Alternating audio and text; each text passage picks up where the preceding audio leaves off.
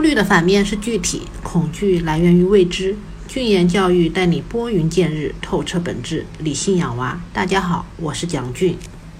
不久前，国际滑冰联盟修改规则，降低了花样滑冰节目的艺术性。前几天，羽生结弦宣布退役。当然，羽生退役有没有规则改变的影响，我们并不知晓。但无论是普通人还是大神，都有可能面对意料之外的变化、规则的变化、世事的变化。过去及未来的几年，中国教育一直处于改革期，中考、高考已经并将继续有所调整，学生和家长未免感到迷茫和无所适从。比如，体育增加课时成为第三主科，未来中考体育还要提分，要补体育吗？中考考题趋于简单化的趋势，让鸡娃的家长们疑惑于刷题何用。面对高考的选拔性考试，学生困惑于如何提高解决问题的能力。这些困惑非常多。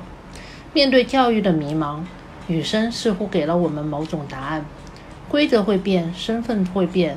羽生结弦说，他将不会再成作为竞技者与其他选手比试，或作为比较的对象了。但不变的是，他将在认可自身的前提下。与自己的弱点，与过去的自己继续战斗，追逐理想。世事变幻，时代如潮，教育是为明天的世界培养人才。但人类已经高速发展到自己都不知道明天会怎样的境地。我们不知道明天的世界需要什么样的知识，只知道具备好奇、热情、逻辑、勇敢、坚韧这些能力和品质的人，能应对任何世界。就像雨生所说，亲历花样滑冰的人生，我感到非常幸福，所以他不迷茫，甚至期待变化，期待作为一名职业表演滑选手，延续花样滑冰历程，继续挑战四周半。我们的教育也许更重要的是帮助孩子找到万变不离其中的中。也许每个人都有一个阶段，作为竞技者，在与其他人的比试中获得参照，确定自己的位置。